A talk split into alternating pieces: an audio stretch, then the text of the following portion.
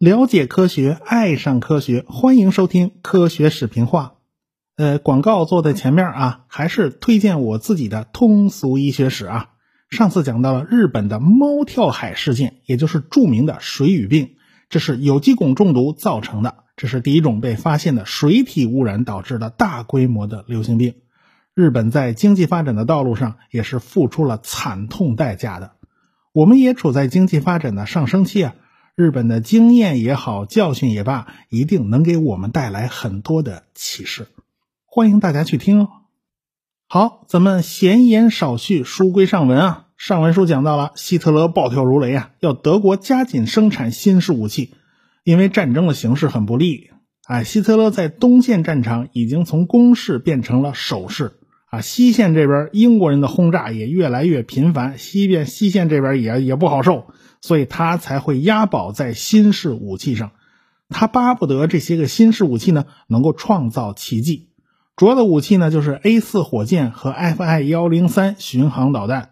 这个宣传部长葛培尔给这两种武器起的名字，一个叫 V 一，一个叫 V 二啊，V 就是复仇的意思。这两种新式武器的研发工作啊，都集中在佩内明德的试验场。佩内明德有好几个试验场，都是绝密的单位啊，都是不能让人知道的。周围呢都拉着电网，地图上完全没有标记，周围的居民都不知道里边到底是干什么的。但是啊，我们得说，但是啊，你想想看，这个地方离波兰的边界并不远，你发射导弹总得向着波罗的海方向吧？你不总不能朝自己家里打，对不对？啊，难道波兰的渔民就一次都没看见啊？那不可能吧？有些人是知道的啊，在德国的佩内明德那边，时不时就飞出点神秘的东西啊。各路消息七拐八弯的就传到了波兰地下抵抗组织的耳朵里，他们就跟英国人啊有联系，当然就会告诉英国人。当然啦，情报来源它不止一条，有的波兰的科学家曾经参加过一些外围的项目，多多少少听到了一点风声。从卢森堡大公国那边还泄露出了一点点线索。最后呢，从各种各样的渠道汇集来的线索呀，都到了伦敦的军情六处。英国的情报机构其实对于德国的新式武器的研发计划呢，是早有耳闻。一九三九年十一月，德国的数学家和物理学家叫汉斯·费迪南德·迈尔，趁着去奥斯陆出差的机会，他写了两封信给了英国驻挪威的大使馆啊，其中就透露了德国的武器研发计划。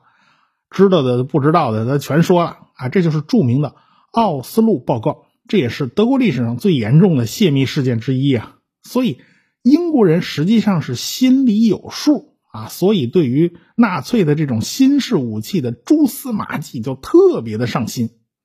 总之，很多条线索就汇集到了军情六处，都指向了佩内明德哦，那儿有一个武器研发机构哦。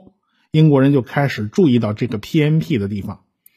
英国人的轰炸机啊，经常去轰炸德国的首都柏林啊，和波兰的城市叫什切青。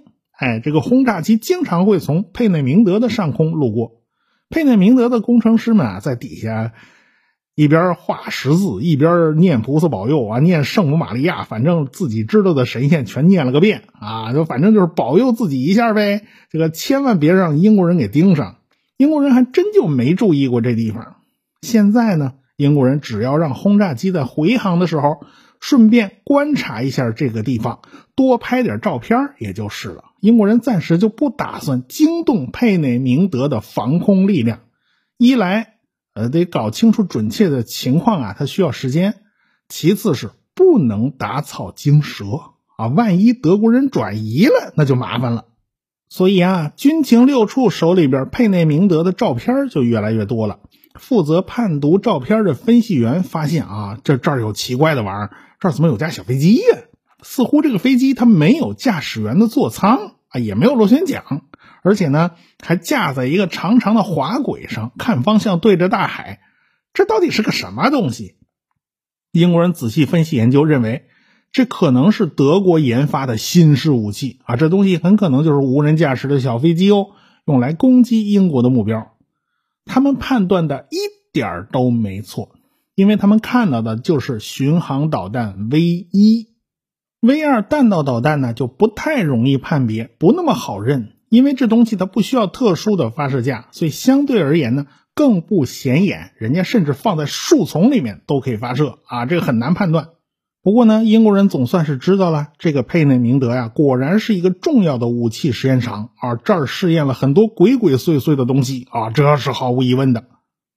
最后，所有的情报分析被汇总成了一份报告，交给了首相丘吉尔。丘吉尔的科学顾问林德曼呢，他就不相信这些东西啊，这都是阿布维尔放的烟雾啊，这都是假的。另外一位物理学家兼科技情报专家琼斯坚信佩内明德有非常重要的武器实验场。这个琼斯可了不得，他号称叫科技情报之父啊，这个人对科技情报的研判呢，堪称叫一绝。所以丘吉尔最后听了谁的意见呢？他听了琼斯的意见。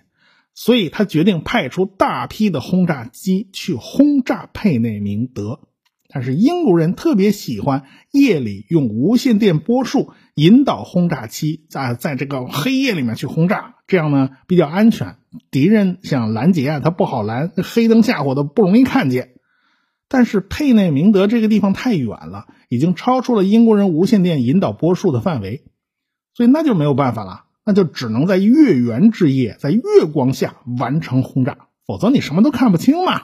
那你选择日期的时候，你肯定得选个阴历十五哦，你选个月圆之夜哦。哎，所以呢，丘吉尔还是很为飞行员们担心，因为大月亮底下不安全的，敌人的战斗机是会升空拦截的。啊，七月五号，东线的库尔斯克战役就开打了，打得正热闹呢。这是世界上最大规模的坦克大会战。啊，这德国的曼斯坦因元帅打了一个反击，把苏联人给顶回去好远。但是他这个反击已经是强弩之末了，他再也没有力气了。到了八月十七号，双方都已经精疲力竭的状态了。苏联人正在集结力量恢复进攻，他们毕竟在资源上是占优势的。就在这边库尔斯克打的难解难分的时候，西线的英国人出动三百多架轰炸机，就直扑了佩内明德的试验场。这次行动的代号叫“九头蛇”。英国人呢耍了一个花枪，先派了一些文式轻型轰炸机就去了柏林啊，就是为了吸引德国空军的注意力。果然呢，德国人就上了当了。柏林是经常挨炸的啊，佩内明德呢是一次都没被炸过，所以德国人自然而然的就不会想到这是对佩内明德来的啊，这个人家玩了一个佯攻。英国人的计划还是很周密的，他们事先圈定了一些重要的目标。首先就是工程师的宿舍啊，工程师们大半夜都在被窝里睡觉呢啊，这个人呢比什么都重要啊。这个炸弹下去一锅端了也就算了啊，这全报销。第二个重点呢是办公室啊，争取把所有的资料、所有的图纸全给它毁掉。第三就是组装车间，哎，咱争取把那些成品、半成品全给它毁掉。哎，这英国人果然就得手了。德国人丝毫就没有预料到啊，这个轰炸机是直接奔着佩内明德来的。他们以为这个轰炸机是去那个波兰的石碣清呢。等到重磅炸弹扔到他们头上，他们才恍然大悟啊。但是什么都晚了，所以佩内明德当时就成了一片火海。等到轰炸机都回航了，这德国战斗机才赶过来拦截。你这还管什么用啊？这黄花菜都凉了，人家炸都炸完了。即便是你把人家轰炸机全打下来，你这个损失都是不能挽回的了。到了第二天的清晨啊，浓烟散去了，一架喷火式改装的侦察机啊就飞过来飞了一圈，拍摄了佩内明德的情况。然啊，被炸的这叫一个惨呐！这喷火式呢就转了几圈，就回去复命了。与此同时，德国空军的参谋长叫汉斯·耶顺内克，就吞枪自尽了。他误判了英国人的进攻方向啊，所以就引咎自杀了。你说这还白搭一个空军参谋长进去？你说这亏死？好在呢，这个冯·布劳恩当时不在佩内明德，所以他逃过了一劫呀。这叫大难不死，必有后福嘛。没办法呀，布劳恩的火箭研究机构呢就不得不分散开，咱别集中在一块让人炸了啊，避免被人家一锅端。所以研发、生产、实验还是不要放在一起了。既然佩内明德的那个厂房都被炸坏了，德国人就必须再找一个地方搞武器生产。于是德国人呢就搬家到了北豪森的哈茨山里啊，就在山里边找了个地下油库。这地方啊，盟军是肯定找不到的，而且呢，也不怕飞机轰炸，毕竟上面有很厚的一座大山呢。在山里有两条主隧道，这都好几公里长啊。然后两条隧道之间有四十四条交叉的辅助隧道，构成一个复杂的地下工厂。车间咱就放在这些个隧道里。地下隧道呢需要扩建，需要安放机器设备，所以需要大量的劳动力。这些事儿啊都是犯人来干的。这些犯人就住在附近的多拉集中营里面啊，负责人就是卡姆勒上校。这个人的经历很复杂啊，他在毁灭华沙犹太人居住区方面，他显得非常积极，而且他还帮着奥斯维辛集中营设计过焚尸炉啊，造也是他造的，所以这个人手上沾血啊。集中营的条件非常恶劣，这儿虽然不是灭绝营啊，卡姆勒还需要他们来干活啊，这不能死了，死了就不行。但是这儿死的人呢并不少。因为各种疾病在囚犯之间流行，而且党卫军还经常把人吊死。最开始啊是需要把尸体运送到布痕瓦尔德集中营去烧掉啊，后来呢人家嫌麻烦啊，这个多麻烦呢，干脆就在自己这个多拉集中营建立了自己的焚尸炉。最终这个集中营啊烧掉了将近两万人呢。这布劳恩呢经常去北豪森，他弟弟呢也是火箭工程师。而且就在北浩森工作，所以这哥俩肯定对工厂里面的惨状他是清楚的啊，最起码他有个耳闻吧。但是布劳恩他就没掺和这事儿。这个人呐，说实话他是蛮小心的，他是尽量不脏自己的手，这种事儿呢就当没看见。后来英国人占领这个地方的时候，就发现了大批死亡的犹太人在一坑里头埋着，全都烧成灰了。啊，纳粹最后一场大屠杀就是发生在这儿，因为这些个当工人的犹太人已经没有用了，临了临了把他们还给灭绝了。你工厂生产完全是可以在地下进行的，在山洞里面进行，但是你做试验你不可能在地下进行啊，你必须在外边，必须在野外进行，所以这个试验场就转移到了波兰境内啊，咱尽量远离英国轰炸机的覆盖范围。所以布劳恩经常就在这几个地方来回跑，有时候跑到北豪森，有时候跑到波兰，有时候跑到佩内明德。美国和英国的轰炸机呢经常来，所以就给德国人带来了很大的困扰。这个武器研发呢就一直不顺利，他就拖呀拖拖拉拉的拖了十个月，这个复仇武器才具备了实用性。要不是希特勒催得紧呢，这还能往下拖呢。一九四四年的六月十三日凌晨四点。英国的本土链雷达网部署在多佛的雷达站就发现了一个奇怪的信号，看上去呢就是一架飞行速度很快的飞机。这个信号啊转瞬即逝啊，正在海峡里巡逻的一艘鱼雷艇上的水兵就发现了天空中有一道长长的火焰啊，这道火焰呢还是时断时续的，耳朵里呢还能听见巨大的嗡嗡声啊。没多久，这东西呢就坠毁在了伦敦的郊外。英国人还纳闷呢啊，这飞机怎么就没有个飞行员呢？这找了半天没有啊，怎么连座舱都没有？而且呢，你怎么会炸出这么大一个坑啊？那战斗机炸下来也不会有这么大的坑啊！是啊，人家脑袋上装着九百公斤炸药的，是吧？不多会儿，这个伦敦周围就掉下来三架这样的小飞机，这哪是飞机呀？这分明就是一种新式武器嘛！没错，这就是大名鼎鼎的。V 一导弹，它是所有巡航导弹的祖宗。诶，说实话啊，希特勒寄希望的这些个新式武器啊，来的实在是太晚了一点。这个诺曼底登陆都过去八天了，这第一枚 V 一导弹才开始第一次袭击伦敦。伦敦呢，还不是主要目标，主要的目标呢是安特卫普，这是一个港口嘛。盟军的大批士兵和装备都是从这儿送上欧洲大陆的。啊，所以英国人呢也很快就发现了，哦，这个东西好厉害啊！这个东西的缺陷呢，其实也是蛮大的。首先，声音太大了，嗡嗡嗡的太吵，所以英国人管它叫“嗡嗡弹”。而且它速度呢不算太快啊，那个老远就能发现这东西。这个战斗机飞过去，用自己的机翼去撩一下这个 V 一导弹的机翼，这一撩歪了，整个这导弹就失控了，就不行了，就扎了。用这种方法比打下来还要方便。尽管如此，好像是找到对付 V 一导弹的方法了，这个丘吉尔还是坐立不安，因为他不知道德国人还有啥新式武器没拿出来，所以这个丘吉尔啊，就给斯大林大叔啊写了一封信呢，就他们对波兰境内的一个试验场特别感兴趣，这就是德国人在波兰境内实验火箭的地方嘛。当时这块地方还在德国人手里呢。斯大林同志看了这封信以后，心里跟明镜儿一样的，这东西肯定重要。要是不重要，这个邱胖子怎么会拉得下脸写这封信呢？不行啊，先让我们苏联专家去研究研究。啊，对了，告诉乌克兰方面军的克涅夫同志，叫他的部队加把劲儿，你先把这地方给我拿下来，这他还在德国人手里呢。哎，这封信还真的就在无意中提醒了俄国人啊。如果不是邱胖子这封信，俄国人是根本想不到，在波兰的这么一个不起眼的村子里有这么一个隐蔽的试验场。苏联呢，赶紧就从国内找了八个专家，就去了这个试验场。这个地方好像也没什么特别的。苏联人在地上找到了一些废弃的金属残骸啊，似乎是爆炸以后剩下来的。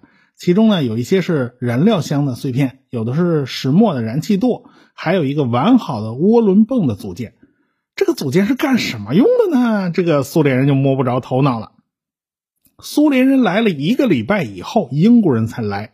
这两个国家的科学家就共同考察了这个试验场。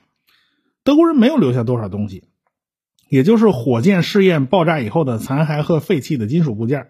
即便如此，还是有很多东西呢吓了苏联专家一跳。苏联重型的卡秋莎火箭炮的直径也不过才三十公分，三十公分就不到一个脸盆大呀。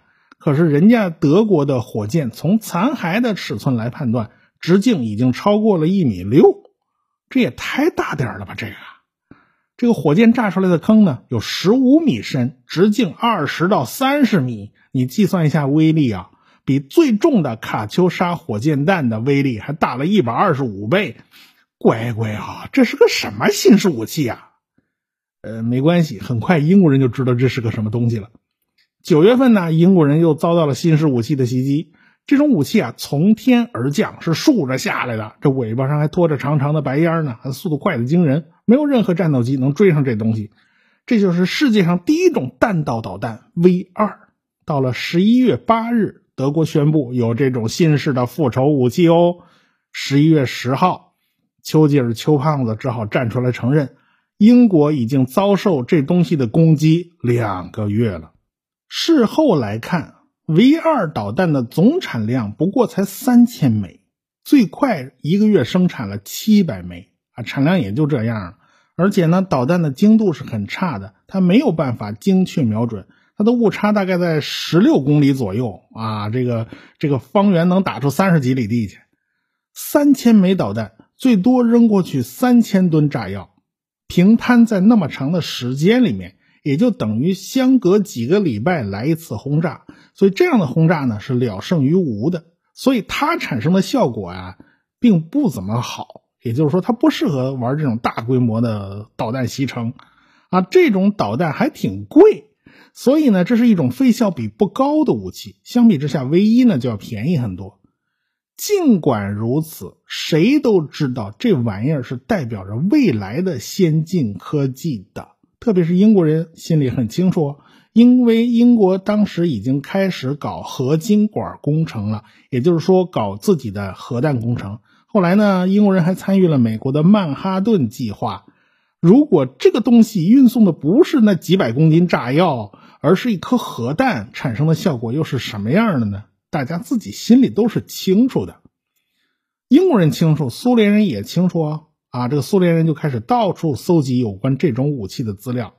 苏联人悲催的是，他看到的全是废金属啊，它全是残骸，要不就是拆剩下的机器，他永远见不着活人，见不着资料啊！这是苏联最倒霉的一点啊！他们当时最重的火箭炮 M 三十一跟人家 V 二没法比啊，所以苏联人看到了他们与德国人之间的巨大差距。一方面呢，苏联在尽一切可能收集德国人遗留的东西。啊！游击队找到一个 V 二的组件，苏联人开心坏了，马上去弄回来。结果这飞机炸了，这个这个专家还还还死了俩，这这赔本赔大了，这是。另一方面，苏联人必须加快进攻的速度，因为佩内明德那个地方是划在苏联的占领区的啊，那儿就是德国的火箭研究的大本营，你不去战，美国人就把东西掏光了啊！所以罗科索夫斯基元帅，你赶快把那部队往前开呀！你这千万不能慢了呀！美国也组织了一个回形针行动小组，就是开始争夺纳粹手下的科学家了啊！他们也盯着这批德国人呢。他德国人他也不是死的，等着你去抓呀。这德国人也是活人呢，人家不会老老实实等你来呀，人家也会跑嘛。这等于是两只猫要抓同一只老鼠，这事儿就麻烦大了嘛。那么这个布劳恩到底自己是怎么想的呢？咱们下回再说。科学声音。